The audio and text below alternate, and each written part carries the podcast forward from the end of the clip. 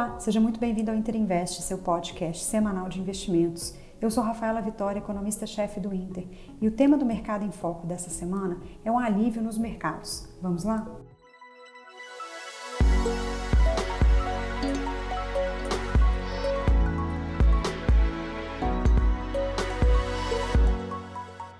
Os mercados no Brasil tiveram um alívio na semana passada com a queda no dólar, queda nos juros e alta nas bolsas. Depois de todo o estresse e piora nas expectativas para 2023, a aprovação da PEC retirou parte da incerteza com relação aos riscos, que ainda são altos, mas mostrou que o ruído no mercado era ainda maior.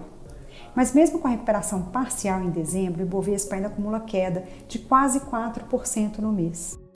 Lá fora, a semana foi de notícias que continuam apontando para uma desaceleração da economia e queda da inflação, o que também contribuiu para acalmar os mercados globais. E o S&P ficou praticamente estável na semana. O PCI, a medida de inflação preferida pelo Fed, desacelerou em novembro de 6% para 5,5% em 12 meses, puxado por uma queda no consumo. E os dados do setor imobiliário nos Estados Unidos também apontaram para uma forte queda na venda de imóveis usados e na construção de novas casas.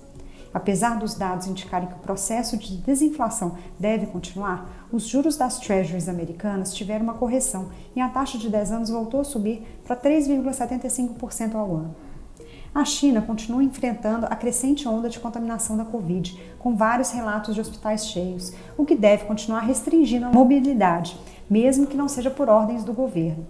Os preços das commodities ficaram estáveis, com pequena alta do petróleo na semana passada, mais ligada à forte onda de frio que atinge a América do Norte.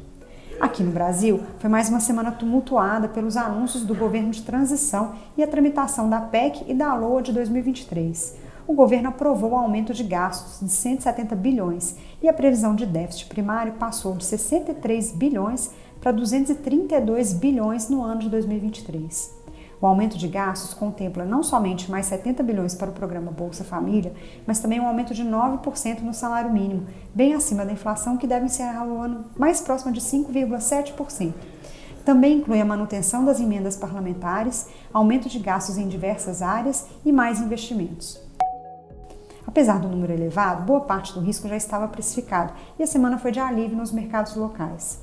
O real que tinha ficado para trás entre os pares entre novembro e dezembro teve valorização de 2,5% na semana, voltando para a faixa de 5,20%.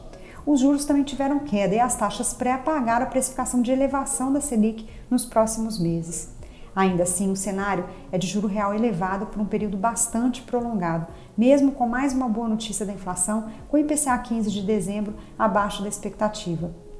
Apesar dessa surpresa positiva na inflação, as expectativas da pesquisa Focus dessa semana seguiram em alta e já chega a 5,2% para o IPCA de 2023, com a Selic terminal em 12%. O BC também divulgou o balanço de pagamentos com mais uma surpresa positiva de investimento estrangeiro no Brasil, que já chega a 80 bilhões de dólares no ano, e o menor déficit em conta corrente. Com o recesso parlamentar, as próximas semanas podem ser mais tranquilas e uma redução mais significativa do risco, ainda precificado nos ativos brasileiros, vai depender de boas notícias do novo governo, como a elaboração da nova âncora fiscal e uma eventual proposta de reforma tributária visando a retomada do equilíbrio das contas públicas.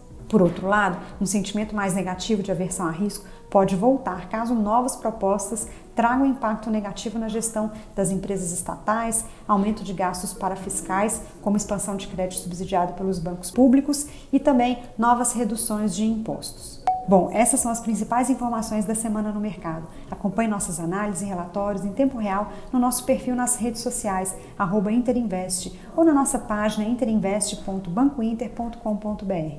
Siga a gente e envie suas dúvidas e sugestões. Boa semana e bons investimentos!